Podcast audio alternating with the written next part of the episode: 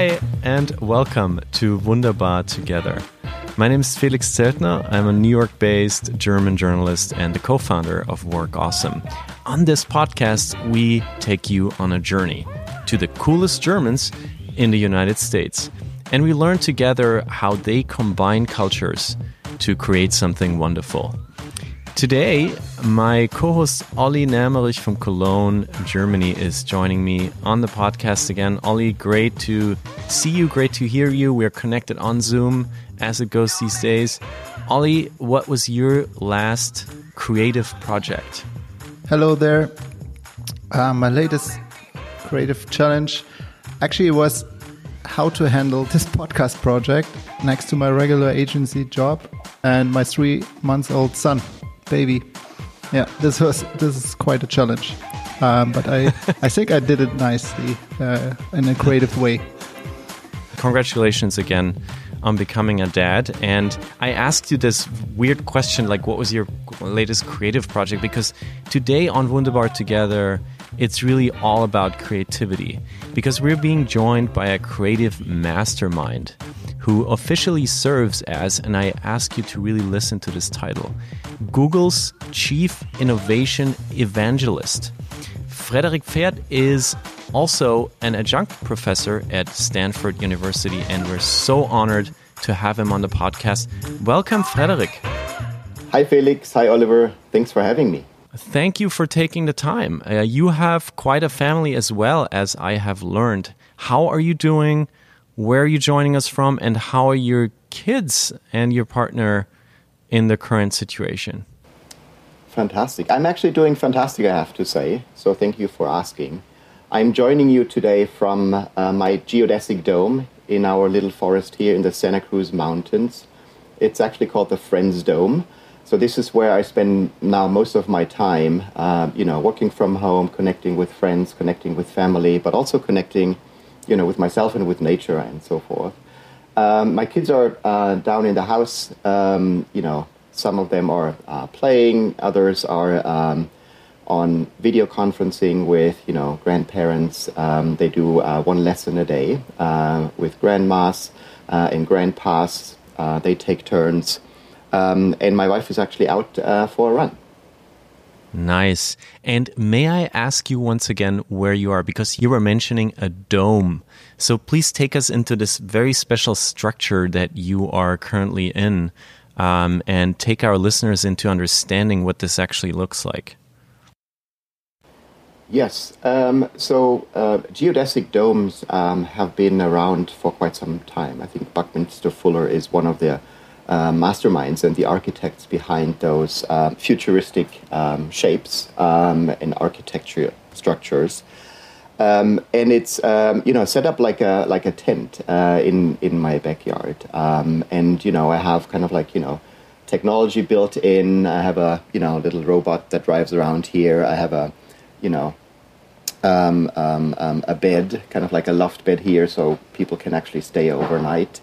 Um, and I have like a, a wood burning stove, um, you know, a little fridge, um, you know, and other kind of like, you know, elements here. Um, I can make my own tea up here, you know, I have water supply and so forth. Uh, and I have quite a good, good view as well into the nature. So that also helps me to kind of like, you know, uh, take a couple of deep breaths in the morning coming up here uh, before I start my workday, connecting with my team uh, and with other folks around the world uh, through our technology.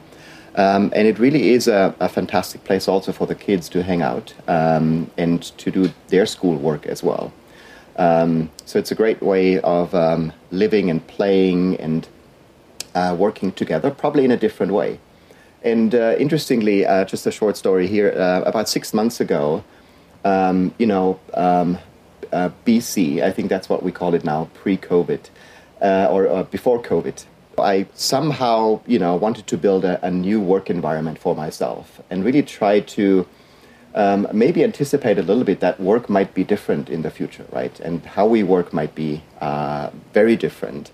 So um, I, I, built this kind of like geodesic dome, um, not really knowing that you know obviously the future will actually put us all in lockdown and put us in a in a situation where we are forced to work from home. Um, but really try to see that as an opportunity to to work differently, right? And really, you know, reduce the commute time to work, but also have a dedicated space for myself to really, you know, engage with other people around the world through technology.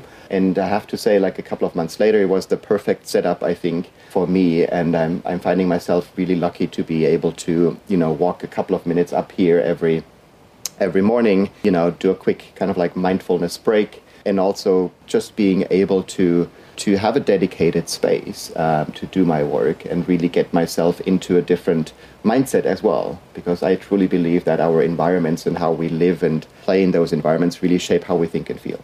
Frederik, before we dive into your journey, and Olli will help us a little bit to understand where you're coming from in, in, in Germany, I have one more question about the pandemic and the lockdown that put you into this kind of glamping uh, situation that you have envisioned for yourself uh, months before this pandemic started, which is so fascinating and it just shows how much ahead of the curve you are. As we are all parents on this podcast today, Olli just had his uh, first child together with his partner just a couple of months ago. You have three children, I have two children. I have seen a lot of challenges for children in this time. They're losing their social environment, um, they're losing their contact to friends they have to adjust to e learning, which in many ways is not where it should be. How have you managed, with all that you know about creativity, about learning, about you know motivating people?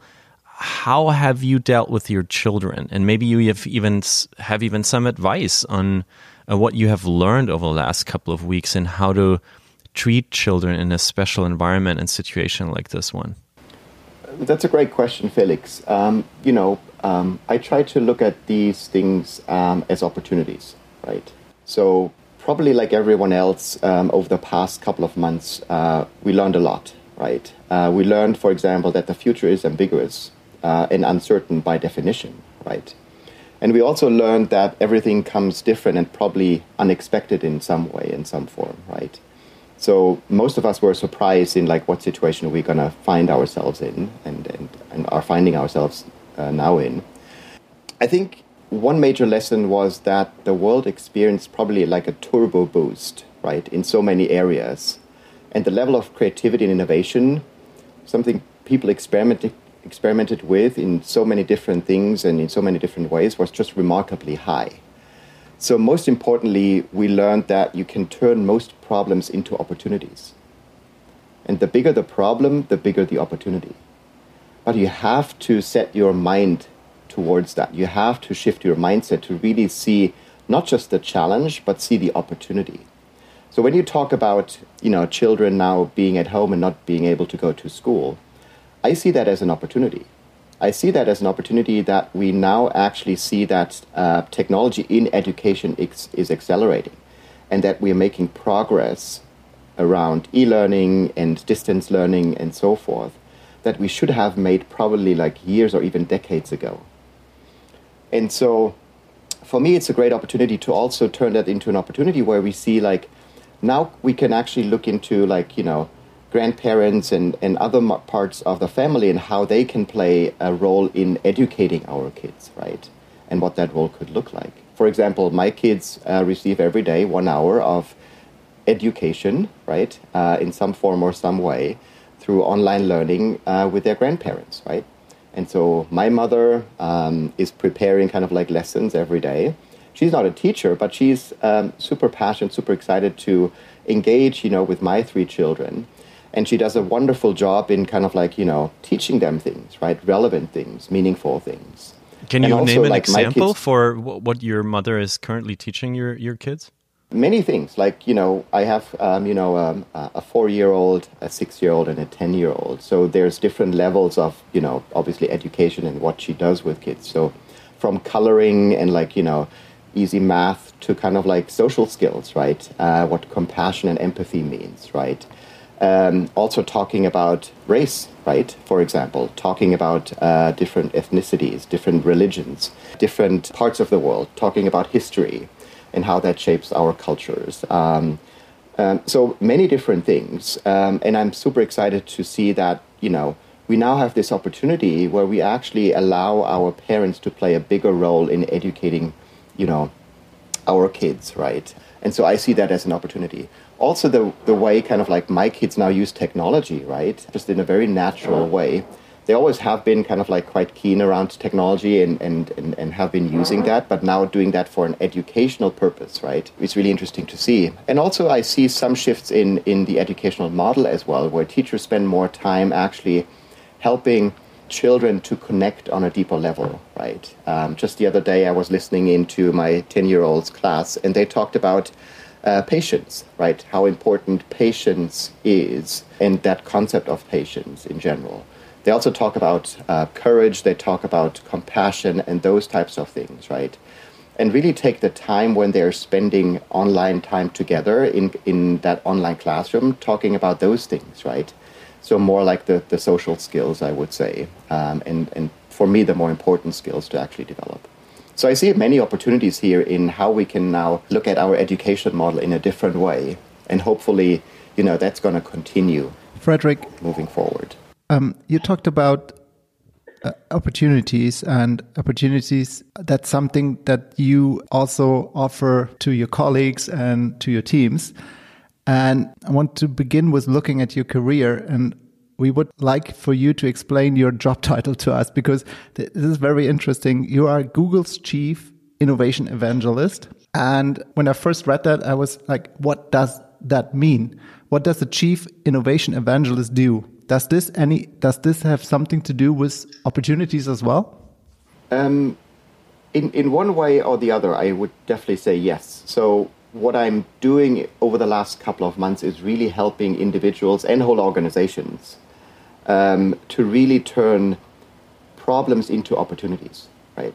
Where people see that you know some of these challenges just puts us into a state of being anxious and afraid, right? And literally locks our brains down. I'm trying to unlock those brains and say like, you know, what is the opportunity here? What is the the thing you can identify as a chance. And so doing that has been just, you know, for me fascinating because what I'm also seeing is that innovation, again, BC, before COVID, has been always, you know, the last item on the agenda, right? When you talk to teams or organizations, you know, and they prepared an agenda and you looked at the agenda like innovation was always on there but it was like the last thing on the agenda. And then usually people ran out of time and we said like oh you know let's do innovation tomorrow right? Uh, because we're successful and like everything is running perfectly and so forth.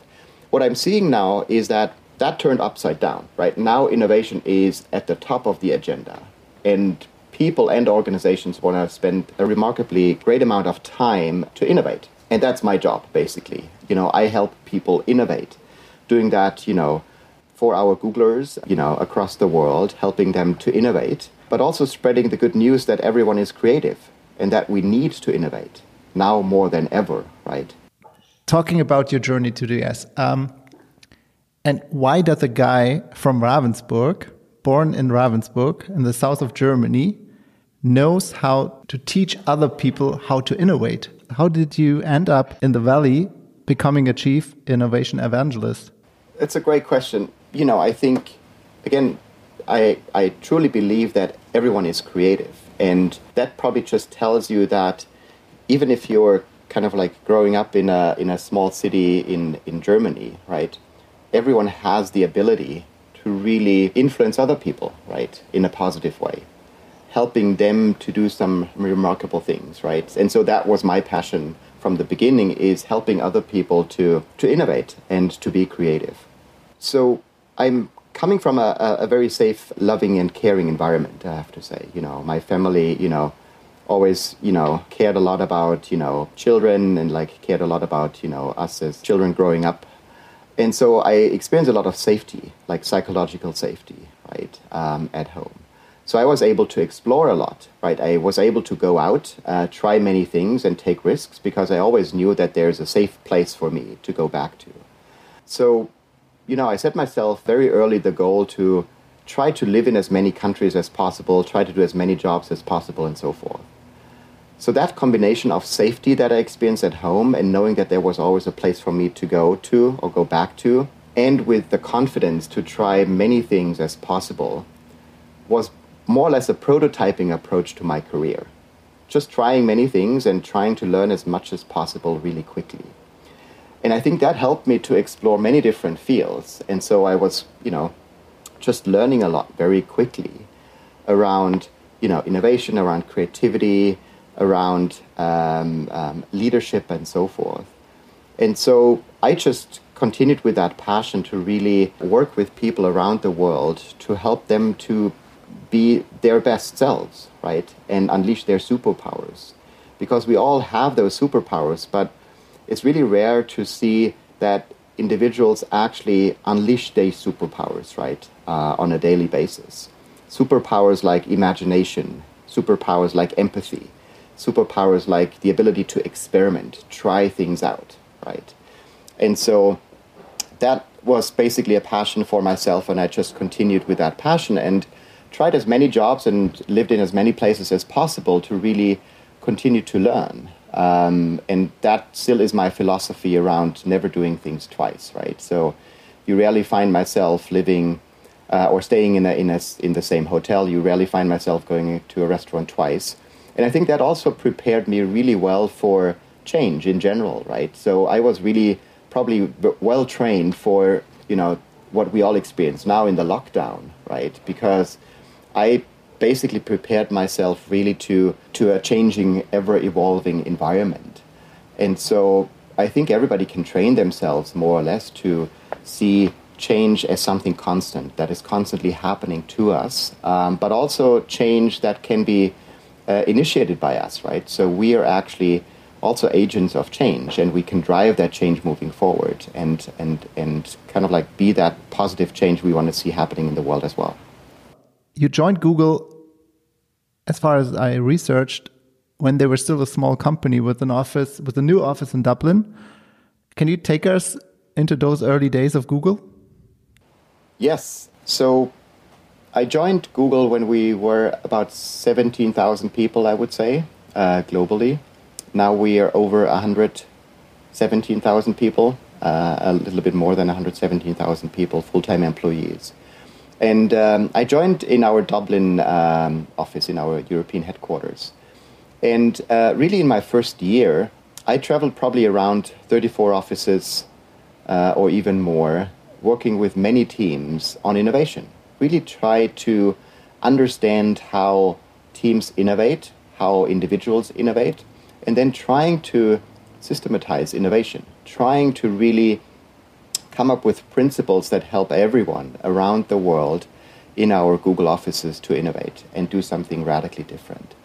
And so that became, you know, my full-time job. And then I moved to Mountain View to our headquarters doing um, you know innovation work with you know all of our teams globally, and so it kind of like just helped me to basically try to come up with a language for us at Google uh, around innovation, a terminology we're using, but also coming up with principles you know we use to really innovate. I would say with speed, right, and innovate in a respectful way so that we respect our users you know, we, we respect the opportunity and we respect each other. That actually are our three values we we operate um, under uh, the three respects and you know these are some of the things um, we continuously to use to innovate as well and so uh, I really was in a in a lucky position to be able to really define not just what innovation means for Google but really help Googlers um, around the world to innovate and come up with these you know amazing technologies we see now around the world, and we now have um, I think seven products in the market that touch uh, about a billion users each. So quite a remarkable uh, reach here, but we still have um, a long way to go. I think we still have to you know continue to innovate and really focus on what people around the world need now in times of a lockdown, in times of you know crises and so forth and really being able to do that in a responsible way, in a respectful way as well. And so, what I really can say is for me, the three principles that help people innovate are empathy, expansive thinking, and experimentation, right?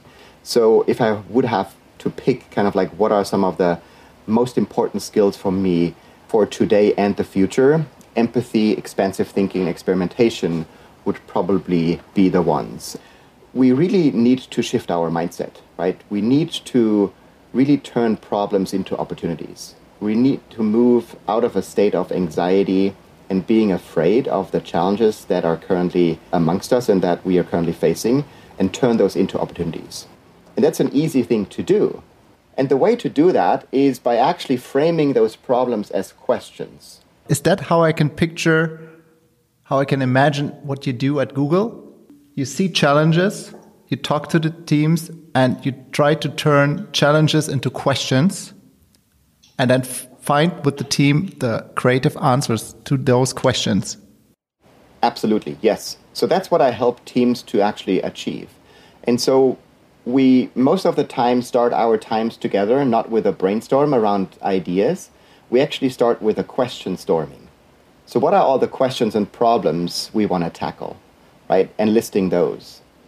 And then it takes a couple of uh, actually weeks to really frame questions in a in a in a good way, right? So that is a skill set I'm trying to build with more and more people is the ability to frame good questions and turn problems into opportunities. And that's the first step towards innovation, right? Is actually moving away from a situation where you've you're facing a problem and your brain locks down into one that actually allows you to look into opportunities. This is look great. Possibilities. Then, looking at, at the company you work for, what is Google's biggest challenge that you need to, to find answers to? So, the great news here is that we're probably never going to run out of challenges, right? we're never going to run out of problems, right? Um, what I think matters is picking the right ones, right? Where do you want to invest your time and your resources in? To really make a difference in the world, right? And that is a hard question, right? Because then you have to prioritize. Because you only have a limited amount of time and a limited amount of resources, right? Um, so picking the right question is something I'm helping teams to actually do. And so that is really an exciting part and it's it's it's a hard one too. And so moving into like, you know, my world at Stanford, where I help students to actually frame those questions, right, and building those skills around uh, question storming, for example, you would actually end up as a student in a situation where you don't have to present an answer or solution, but you have to present a question.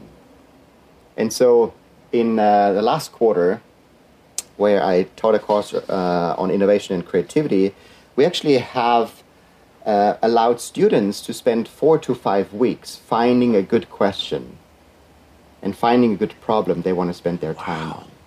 So, four to five weeks is a very long time, right, in a student uh, life.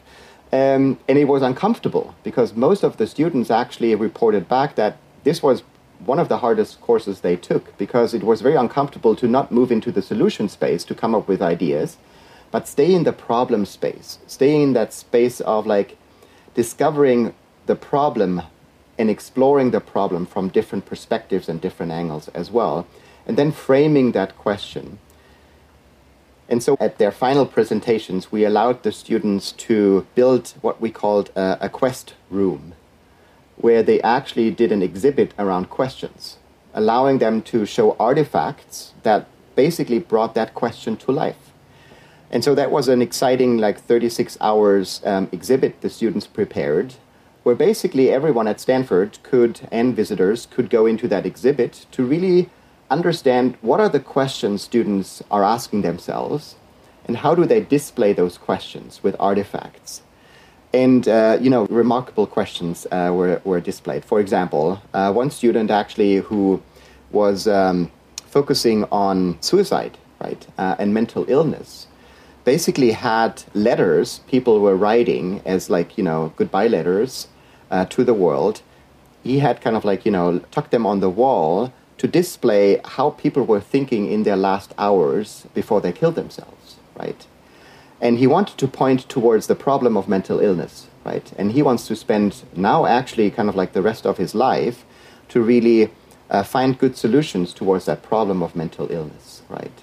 But by basically putting that question out there how can we as a society help individuals who suffer from mental illness in a better way was a, a beautiful question to put there because that really helped uh, to understand that this is a relevant question on a, on a global level and that we should probably spend more time around that question. Another student basically, um, she was basically putting um, five T-shirts on uh, on five different coat hangers, five different T-shirts, and she wanted to raise the question around how can we uh, produce um, clothing in a more sustainable way. Uh, and all of those T-shirts basically have listed, you know, how many hours uh, were spent on producing those T-shirts, how many uh, different people were involved, how many chemicals, uh, and so forth, to really point towards that problem around uh, clothing and how it's produced in a non-sustainable way. So it was just fascinating to go and browse through the the different questions students came up with. And so that is a, a really fascinating experience I could create, uh, co create with the students. And that's also what I'm doing um, at Google, really helping people to turn problems into, into opportunities by first trying to figure out what is the problem we're trying to solve. And is that an important problem we should spend our time and resources on? Frederik, I'm deeply touched by your explanation here personally because I have spent the last probably 15 years, my entire professional life, around finding the right questions. And I never understood the connection between my craft of journalism that I went to school for and your craft of innovation until you just made that connection. And I had no idea that you would give people from your students to your senior leadership at Google so much time to figure that out. And I would assume that most people in their entire life will never have the time to spend so much energy and wisdom in such a well facilitated way on finding the right question for themselves, which then leads to them reading, you know, Simon Sinek, Start with a Why, or other self help books that are probably trying to help people finding questions in a different way. So, what I wonder is if you have, as a professional question finder, if you have a method that you can share with us that everybody can use in their lives, because this is something that extends to private life, to partnerships, to families, to uh, friendships, to your social circle to find and formulate the right questions. What are maybe the first three steps that you recommend every individual uh, who wants to embark on this journey to, to find the best question? Yes, I'm happy to share kind of like just a, a very easy like three step process with you uh, today. And everybody can do that. If you take a piece of paper, just fold it half and then unfold it again. You have two columns. The left column for you is to really write down your problems, right? Things like I shared before, right? Um, if you're a restaurant owner, you know, my clients and customers are not able to come into the restaurant anymore, right? That's a problem. Or, you know, my kids are not able to go to school and to, you know, educate them, um, you know, myself at home. That's another problem or as a leader, you can frame a problem around I'm not able to connect with my team in person and understand, you know, what they need from me. So now you frame three problems on the left side of your piece of paper. What you now can do, and that's where most people get stuck, is move to the right side of your paper and frame questions based on the problems you just described. And you can do that by using the frame around how might we, right? Again, how might we reach our guests with food and drinks in a different way if you're a restaurant owner? So you turn that problem into a question. The problem around schools are closed and our kids are not able to go to school. Frame that as a question with how might we teach our children at home and see everyday things as learning opportunities. Third question cannot meet with my team in person, not able to understand as a leader what my team needs from me, you can frame that as a question How might I, as a leader, build trust and psychological safety in my team? So now you have three questions on your right side of the paper. Great questions. But what you can do as a third step is actually reframe those questions. And you can spend, you know, the next minutes hours and even days around framing and reframing those questions. Because those questions now already spark some interesting new ideas. But if you reframe those questions slightly, they might open up a tremendous wealth of opportunities and new ideas. So let me give you an example, probably one, you know, that everyone experienced over the last couple of months. So you could frame a question around how might I design the best birthday party for my children? Right? And now as we are not able to meet, right, and come together, people always focused on like the party element, right? So how can I design the best birthday party? You come up with probably like two, three great ideas. That's okay.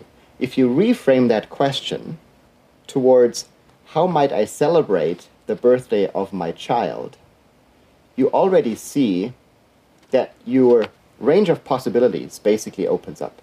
So you can look at very different ideas, not just a birthday party, but you can look at you know, a drive-by kind of like celebration, for example, or uh, a virtual kind of like, you know, um, sleepover.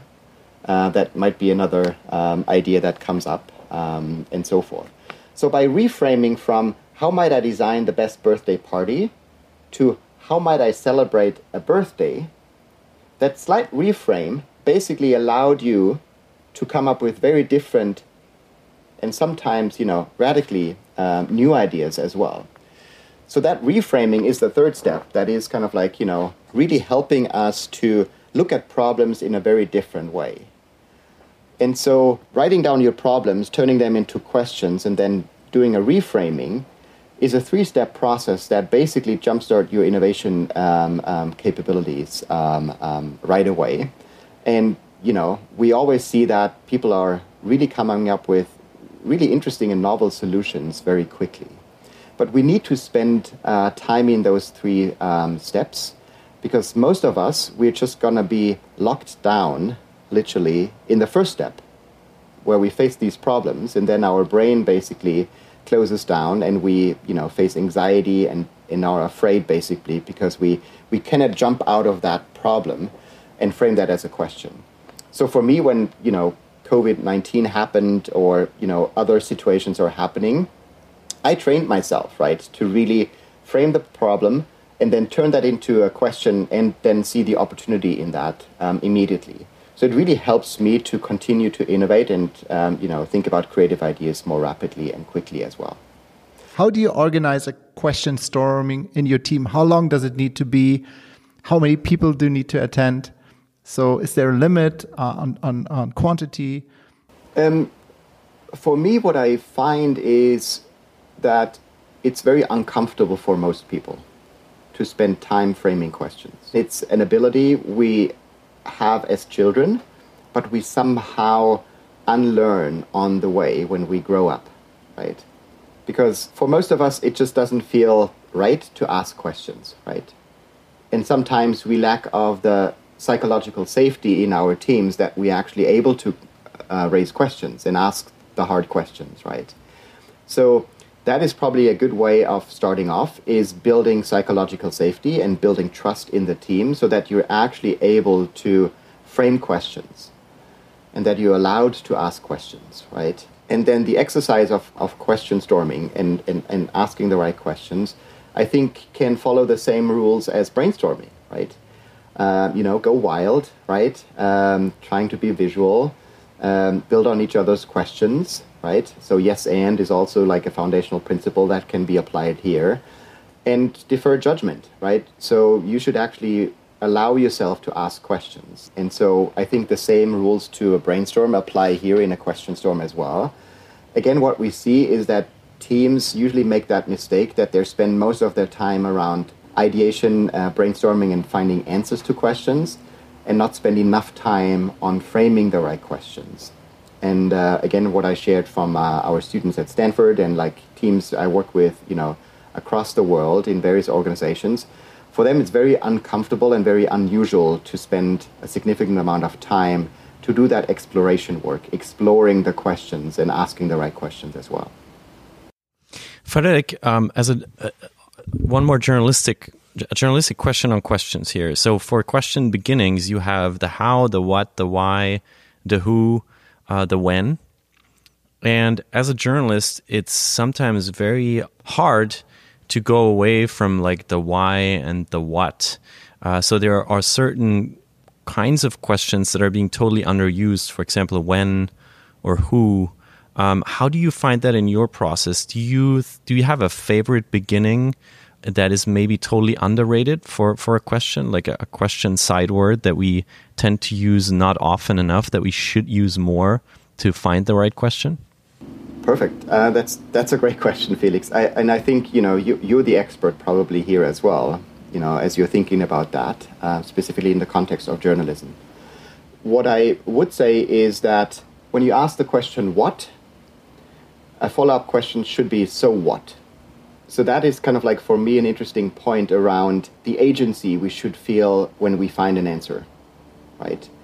So what are we going to do next? right? Because what I feel is that we all are, have these abilities to come up with, you know, very innovative ideas. Everybody has that ability, right? We think about 20,000 ideas a day. So we're not lacking of ideas. But sometimes we are lacking of the agency combined with the courage to actually move those ideas forward. Start an experiment, try something new, try something different, and so forth. And so I think what we're experiencing right now is that we all have a little bit more agency and say, like, oh, I actually have to do something different. I have to experiment.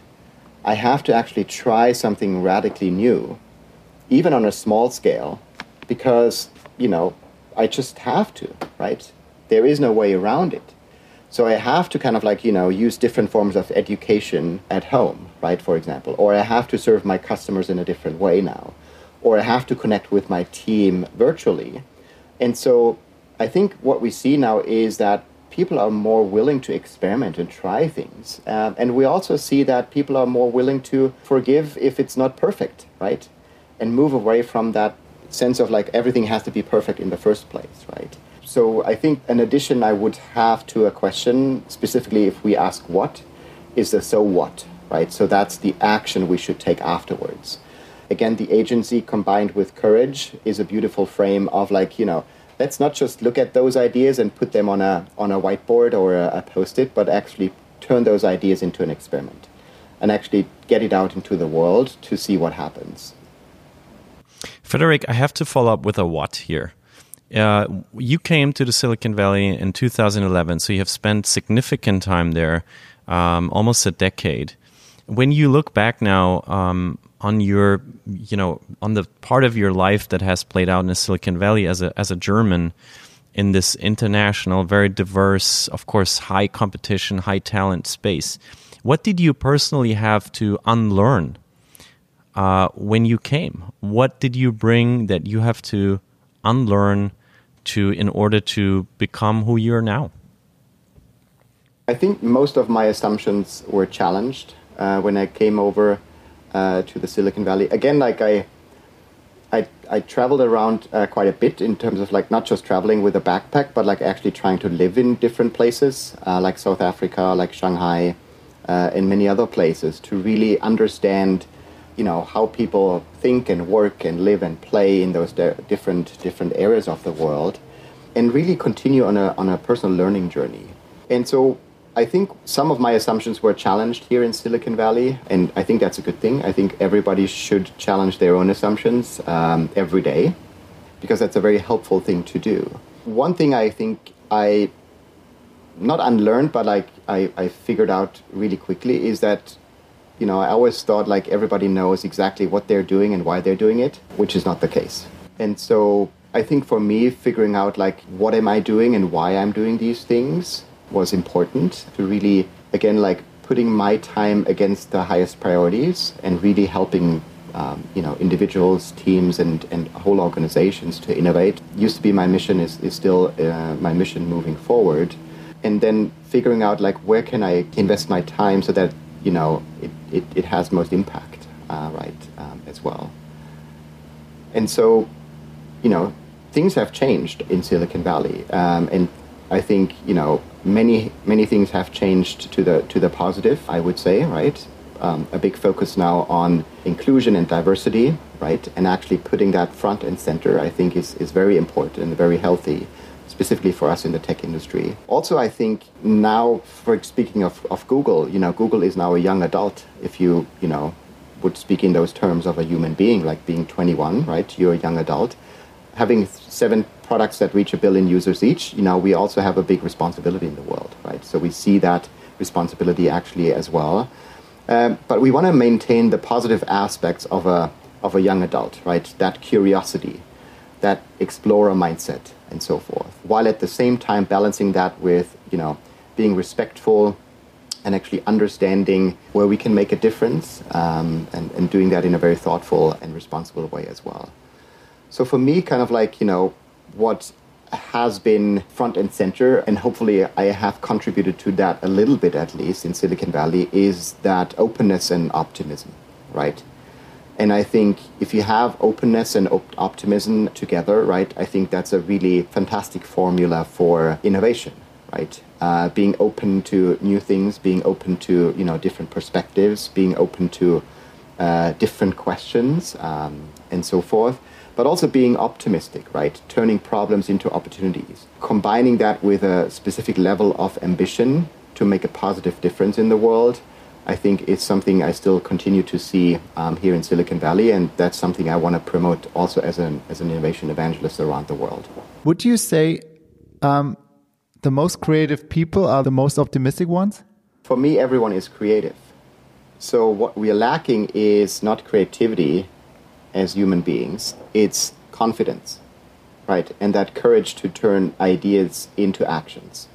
And so what I've seen with the most successful innovators is that they not just are able to come up with fantastic, great ideas, but they're actually turning them into experiments. They have the courage to try something um, and to continue to learn, right? And so, stepping out of your comfort zone and doing something different and radically new is something you can practice and train yourself in. And I hope that more and more people are actually doing that. Combining that with a level of empathy uh, having deep empathy for people's needs and understanding of other people's thoughts and feelings, putting yourself into somebody else's shoes, literally, is what I've seen like the best innovators do uh, quite well. Frederik, thank you so much for spending time here with us. We totally went over time because there's a lot to unpack. I have a last question for you that we ask everybody on this podcast. And this last question dives into your music brain. Um, what song makes you, Frederik Pferdt, feel wunderbar? That's a great question. Um, so I feel wunderbar most of the time. So just want to put that out there. Uh, specifically, if I'm together with you know others. So I think you know the brand wunderbar together is is is spot on here. Um, I would say uh, what makes me probably um, wunderbar is when I'm able to listen to to different songs um, um every time, right? So really listening to new and, and, and other songs that other songs that I haven't uh, listened to. So that probably is something that, that makes me feel wunderbar. Wunderbar, wunderbar. So, thank you very much, Frederik Pferdt, Chief Innovation Evangelist at Google. Thank you for teaching us. Thank you for sharing some of your craft. Thank you for giving us hands on advice. It really felt like a, a workshop at times, more than a conversation. Thank you so very much. Thanks to Peter Tooke, our producer. Thanks to Olli Nermerich, who was fabulous co-host again today, kind of our German correspondent in Cologne, uh, with me being in New York. That is making the Wunderbar Together picture complete here. Uh, thanks to this amazing initiative, Wunderbar Together, that inspired and supports this podcast. Uh, check them out at wunderbartogether.org. And if you would like, please subscribe on your favorite podcasting service. Leave us a comment and look for Frederik's work. It's all out there on the web. There's a lot of blog posts and videos that you can check out on how to be more creative in the Google way. This was Wunderbar Together. My name is Felix Zeltner. Stay wunderbar and see you soon. Bye bye. Down on the Jungfrau from our secret chalet for two. Let us drink Liebchen mine in the moonlight benign to the joy of our dream come true. La la la la la la la